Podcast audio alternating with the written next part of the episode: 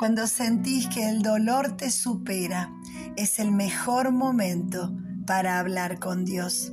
En la Biblia, en el libro de Filipenses capítulo 4 versículo 6, dice, no se angustien por nada, más bien oren, pídanle a Dios en toda ocasión y denle gracias. La Biblia nos enseña cómo escapar de nuestra angustia, cómo poder salir de esos momentos dolorosos donde sentimos que nos hundimos.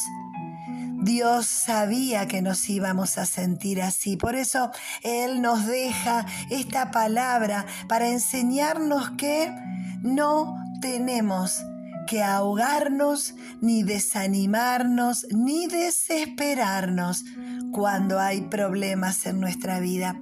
Más bien, oren. Este es el consejo de Dios hace muchísimos años atrás y que aún hoy tiene vigencia. Oremos, no oremos en última instancia, oremos en primera instancia.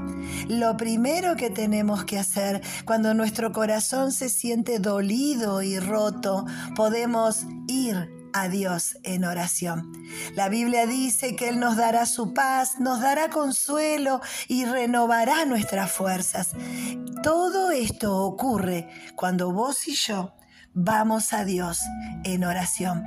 Por eso, si hay algo que es lo suficientemente grande como para preocuparte, es lo suficientemente grande como para orar por eso.